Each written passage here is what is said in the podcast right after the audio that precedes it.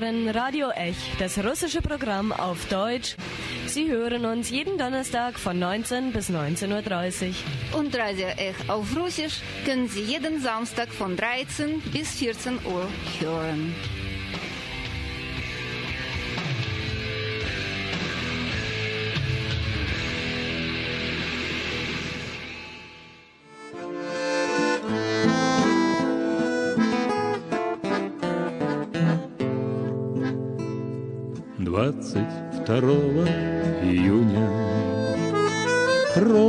Четыре часа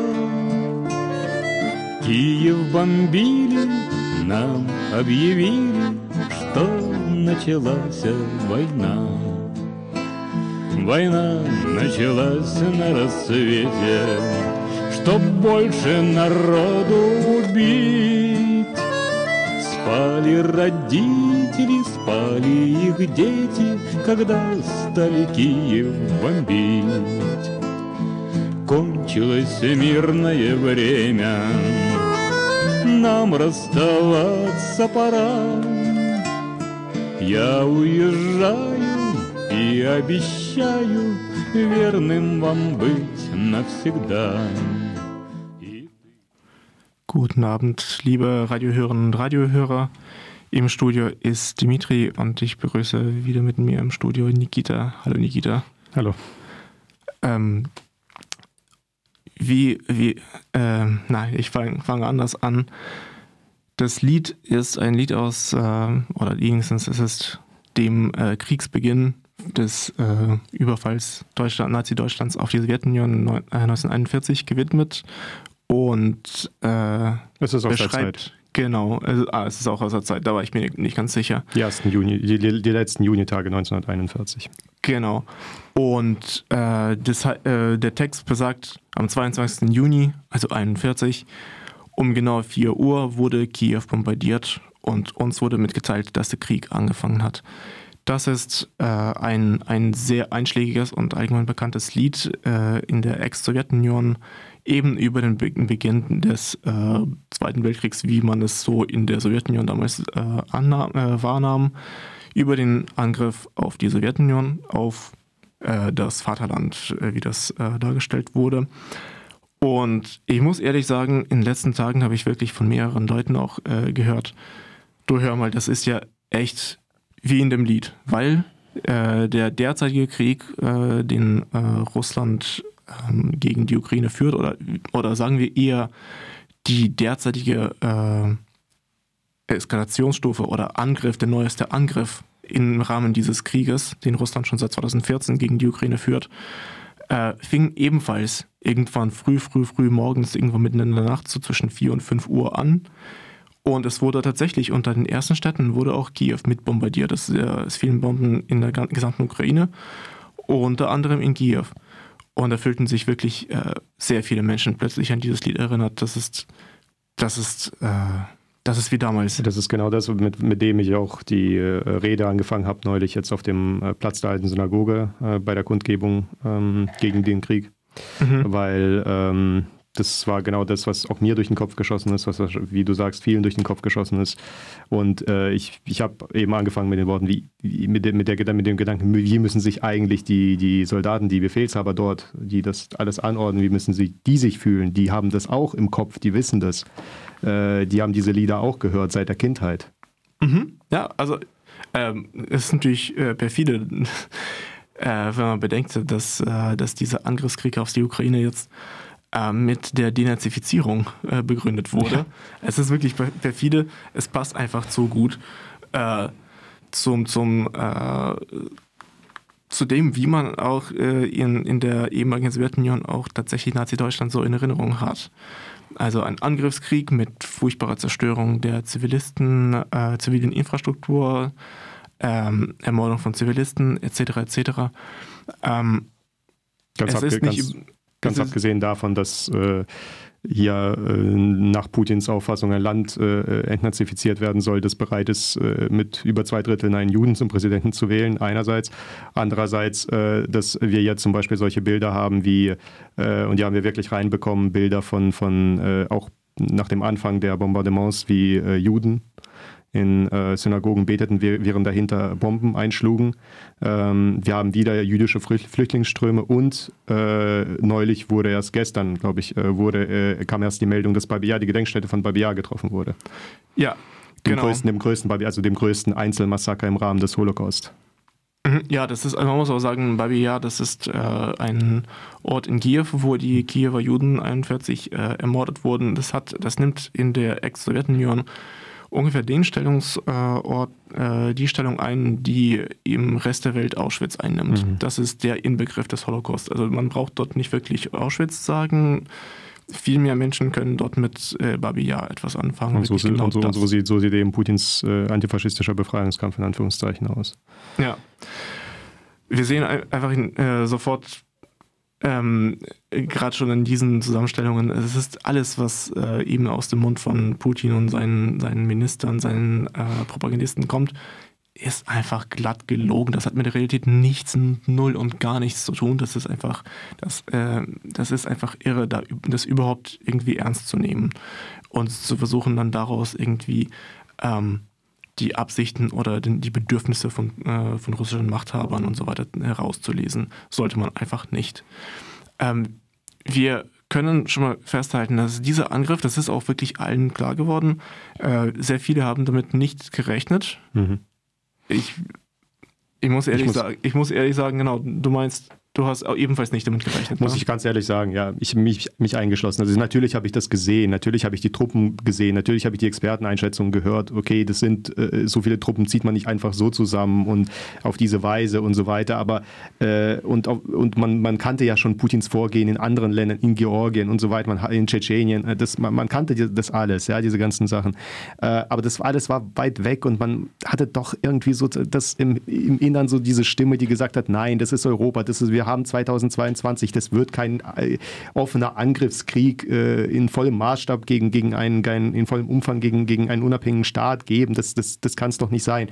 Außerdem, das war eine Gefühlssache. Außerdem ähm, äh, kam noch was dazu. Von meiner Seite muss ich ganz selbstkritisch sagen, auch eine gewisse Fehleinschätzung, weil ich nämlich einfach angenommen habe, naja, äh, die russische Führung hat im Moment, äh, also jetzt vor dem, vor dem Angriff jetzt am Donnerstag, am letzten, ähm, und die russische Führung hat eigentlich alles, was sie momentan braucht. Die ist in einer komfortablen Lage. Sie will, sie will außenpolitisches Chaos in den Nachbarstaaten, das hat sie. Sie äh, will eine außenpolitische Drohkulisse für die eigene Bevölkerung, das hat sie. Äh, der Westen versucht alles, um sie irgendwie zu beruhigen. Äh, sie, sie äh, hocken bequem in ihrem Sessel, haben ihr Geld und so weiter. Und ich habe immer angenommen, das reicht denen und äh, sie wollen kein zu großes Risiko für ihre Vermögen da in der Schweiz und in, im Ausland eingehen und so weiter. Und das, diese, dieser volle Angriff, das wäre ein solches Risiko.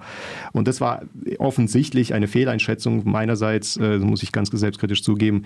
Offensichtlich denke ich, äh, hat das eine Dynamik mittlerweile entwickelt, die Propaganda im Inland, die Kriegspropaganda, man muss es ganz, so, ganz klar sagen, die Kriegspropaganda des Kreml, ähm, diese ganze Diktatur äh, des Kreml hat, hat eine, hat eine äh, Stimmung, hat eine eigene Dynamik wohl entwickelt, die, die jetzt genau dazu geführt hat, was wir jetzt haben. Mhm. Offensichtlich.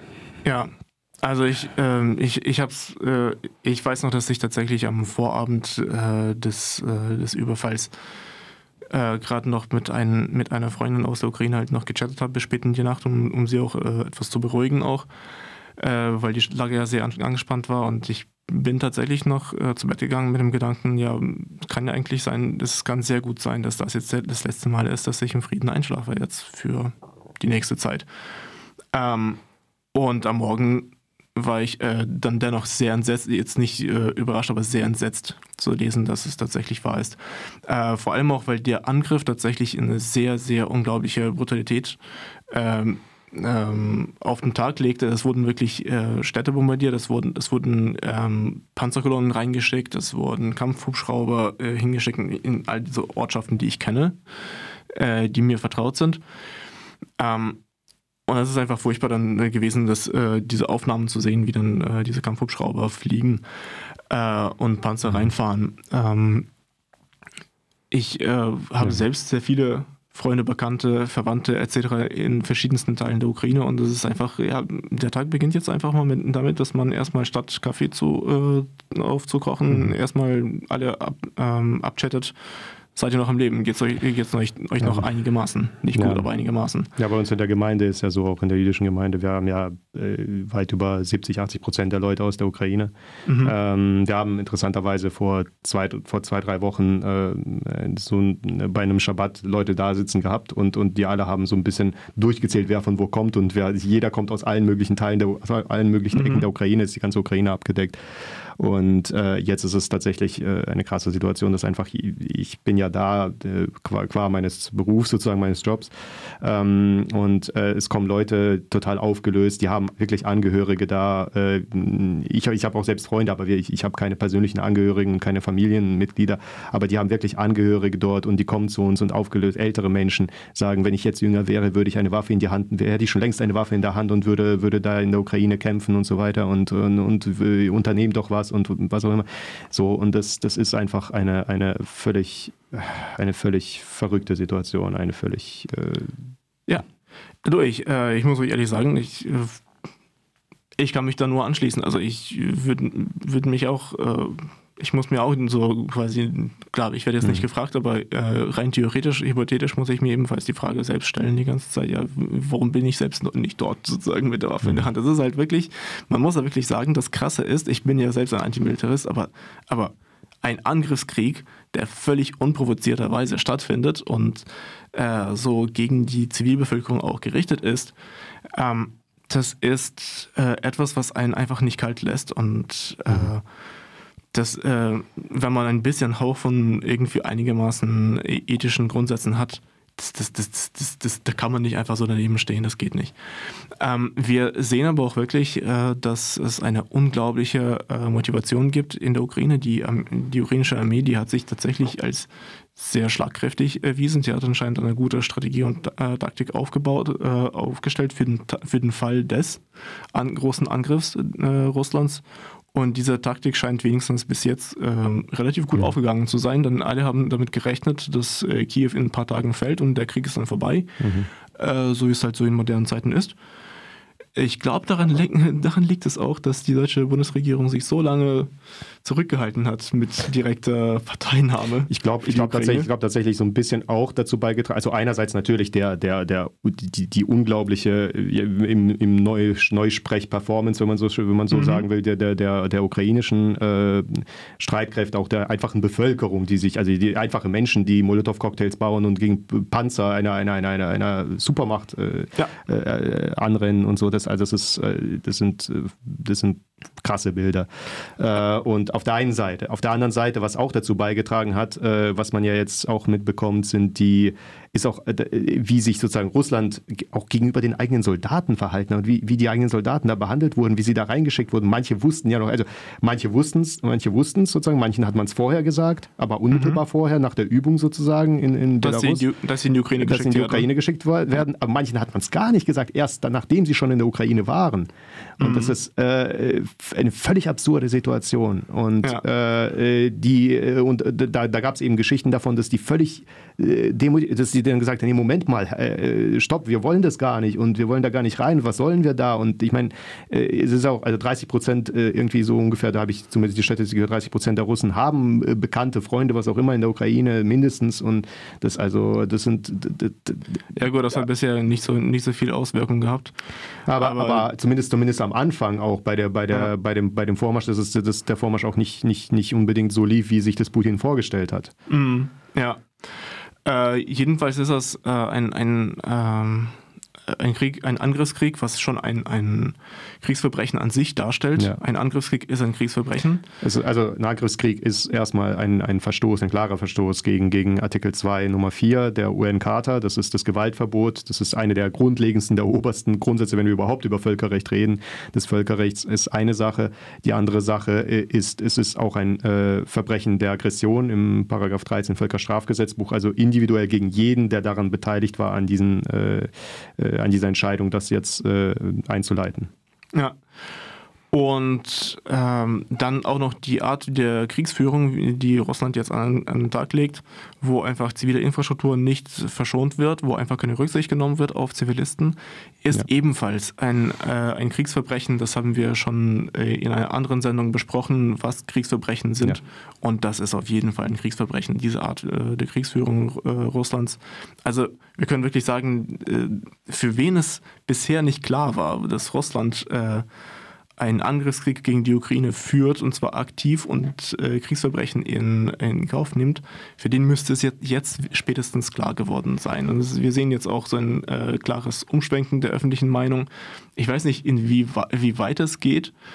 Es sind zwar einige Waffen geliefert worden an die Ukraine, aber ich kann mir, ich frage mich ernsthaft, ob die Einsicht auch gekommen ist, dass dieser Angriffskrieg eigentlich schon seit 2014 dauert, seit der, dem Überfall auf die Krim äh, wo ja die, die russische Armee eingerückt ist oder ausgerückt ist und ähm, die Waffen auf die ukrainischen äh, Armeeangehörigen äh, äh, gerichtet hat. Sie haben ja das Parlament der Krim auch äh, besetzt und äh, die Parlamentarier unter Waffen, ähm, äh, Waffenandrohung, Gewaltandrohung stimmen, abstimmen lassen, dass die mhm dass die Krim aus dem Stand der Ukraine austreten soll und so. Ich glaube, es ist, noch ein bisschen, ich glaub, es ist noch ein bisschen im Hintergrund tatsächlich, aber ich glaube, auch da ist so ein bisschen das Bewusstsein, einfach aufgrund auch der Lügen, des, des, der, der, der abstrusen und der offensichtlichen Lügen sozusagen von Seiten der, der, der Propaganda des Kremls jetzt in Bezug auf den, äh, auf den jetzigen ähm, äh, Militär, äh, militärischen vollumfänglichen Angriff. Ähm, und ich glaube, im, mit im Zuge dessen und im Zuge des jetzigen Verhaltens ist auch so ein bisschen das Bewusstsein gekippt, was die damalige, äh, was die damaligen Entwicklungen angeht, weil das war immer so, naja, das ist ja der Osten der Ukraine und die wollen ja, die haben ja selbst da inner, innerukrainische Konflikte und so weiter und so fort. Äh, aber jetzt ist es doch ziemlich klar, wer, es mag sein, dass es in der Ukraine viele Probleme gibt, aber wer daraus einen bewaffneten Konflikt gemacht hat, ist der Kreml ja. und ist die Intervention des Kreml. Ja, und das ist halt eigentlich ein, ähm, dass es damals 2014 noch äh, auf der Krim halt relativ blutleer oder blutarm abgelaufen ist, liegt einfach daran, dass die ukrainische Armee nicht zurückgeschossen hat, hm. wie, sie wie sie es heute tut. Also hätte die ukrainische Armee heute nicht zurückgeschossen, wäre Kiew auch schon längst gefallen. Äh, nur diesmal kämpfen sie. Mhm. Ähm, damals waren sie sehr irritiert, denn die, ähm, die Flottenangehörigen dort, äh, die wohnten ja zusammen neben, nebeneinander mit den äh, russischen Flottenangehörigen. Also für die war es erstaunlich, dass die Nachbarn jetzt plötzlich mit der Waffe hier auf sie zielen.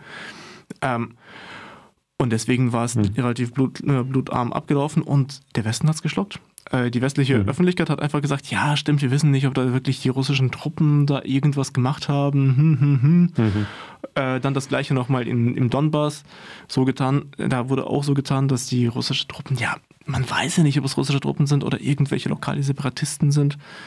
Ähm, und äh, jetzt müsste endlich mal allen einigermaßen klar sein, ja, das war von an, äh, die ganze mhm. Zeit, war ja. es eine Aggression, ein Angriffskrieg Russlands gegen die Ukraine. Und wenn man jetzt eine Friedenslösung braucht, also und eine wirklich nachhaltige Friedenslösung, dann muss sie all diese Etappen auch berücksichtigen. Es muss mhm. tatsächlich ein, ein Zurückkehren zum Status davor geben.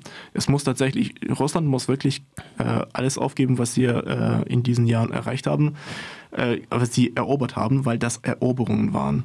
Eroberungen sind nicht in Ordnung, die sind nicht zugelassen. Das ist, das, das, das ist Imperialismus pur. Das, das, da dürfen wir es äh, nicht irgendwie mit irgendwelchen Ja-Aber-Geschichten abspeisen lassen. Wobei im Moment, muss ich ganz ehrlich sagen, äh, Friedenslösung im Moment äh, tut, äh, hat sich die russische Führung meines, meiner Einschätzung, meiner persönlichen Einschätzung nach äh, in eine Situation äh, begeben, die oder sie begibt sich auch zunehmend in eine Situation, die für sie quasi ausweglos ist, die für sie letzten Endes darin oder für sie nur so enden kann, dass sie irgendwie, weiß ich nicht, von der eigenen Führung, von der, von der eigenen Bevölkerung gestürzt werden oder wie auch immer, ja, oder von, von zumindest einem Teil der Bevölkerung oder von, von, von wer weiß wem und letzten Endes entweder wie Milosevic im besten Fall oder im, schlecht, im schlechtesten Fall wie Ceausescu oder wie mhm. Mussolini oder andere Diktatoren enden. Ja, ja, die haben sich selbst, selbst da rein hineinmanövriert. Ja, das stimmt, das stimmt schon. Das, das muss man ihnen schon lassen. Das haben die ja. selbst gemacht. Auf der anderen Seite sehen wir halt wirklich, dass niemand so viel dafür getan hat, dass die ukrainische Nation, so furchtbar das auch klingen mag, in, äh, ähm, in einem linken Radio, die ukrainische Nation ist geeint. Die ist ein sie ist real mittlerweile. Sie ist jetzt wirklich real, denn mhm. wir sehen wirklich eine massenhafte Mobilisierung auf dem Land, im Land.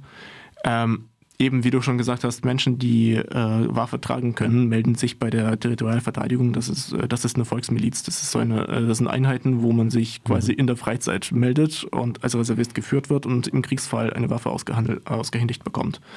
Ähm, da melden sich jetzt einfach scharenweise Menschen, mhm. äh, um eben ihr Land zu verteidigen oder ihre Gegend oder was auch immer. Ja. Ähm, diejenigen, die nicht äh, kämpfen können, eben machen, äh, basteln halt eben äh, Molotov-Cocktails. Diejenigen, die keine Molotov-Cocktails basteln, die stellen sich dann plötzlich den Panzern einfach in den Weg. Hm. Und äh, da, da gibt es ja schon mittlerweile mehrere Aufnahmen aus irgendwelchen Dörfern, wo dann äh, einfach die ganze Dorfbevölkerung einfach auf der Straße steht und die Panzer nicht durchlässt. Mhm. Äh, apropos ähnliches äh, passiert auch in der ukrainischen, südukrainischen Stadt Energodar, wo die größte, äh, der größte AKW Europas steht. Mhm. Die Russen wollen natürlich in der Nähe von AKWs Krieg führen. Das ist, das ist so rücksichtslos, wie, mhm. wie man sich das nur vorstellen kann. Krieg führen in der Nähe von AKWs. Mhm. Äh, das ist absolut. Äh, mir fehlen da wirklich die Worte, ja. was die Rücksichtslosigkeit angeht. Und da hatten sich tatsächlich äh, eine, die Stadtbevölkerung einfach in den Weg gestellt, damit die Panzer nicht, ein, äh, nicht in die Stadt reinrollen können. Mhm. Die letzten Nachrichten waren, dass die Panzer wohl doch äh, vorgerückt sind in die Stadt. Ich müsste das wirklich jetzt nach, äh, nachschauen. Mhm. Die Situation ändert sich tatsächlich, wie es im Krieg üblich ist, einfach ja, jeden, jede ja. Stunde. Ähm, ähm, und in der Ukraine ist es halt tatsächlich eine, ein Volksbefreiungskrieg. Kann man nicht anders, aus, äh, äh, anders ausdrücken. Das ist das, wovon letztlich alle Linken äh, freuen, äh, träumen würden, sozusagen, ein Volksbefreiungskrieg. Mhm. Ähm, aber was, was, was ist eigentlich die Position der Linken? Das ist eigentlich das äh, für uns jetzt hier sozusagen das Interessante.